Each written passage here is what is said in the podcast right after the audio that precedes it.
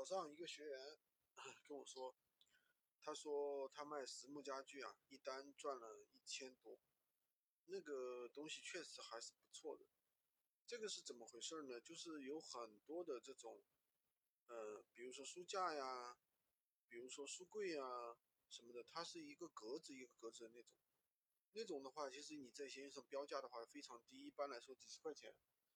但是呢，这种书架没有人只买它一个格子，对吧？都是卖好多个格子，对吧？比如说置物架，啊，整个一面墙的那种大的置物架，比如说绘本的那种置物架，就是比如说那种儿童中心的那种，对吧？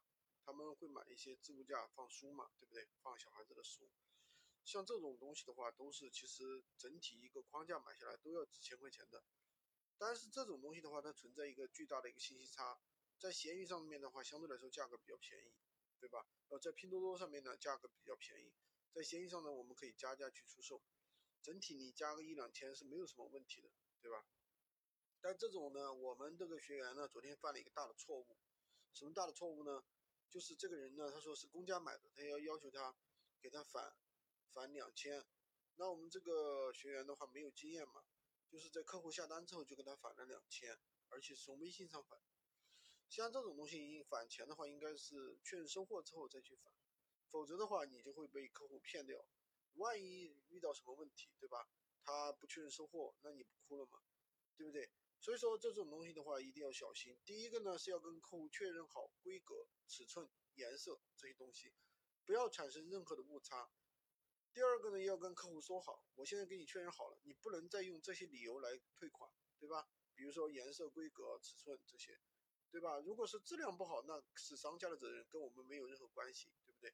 商家如果说有任何质量问题的话，商家也会补寄的，对吧？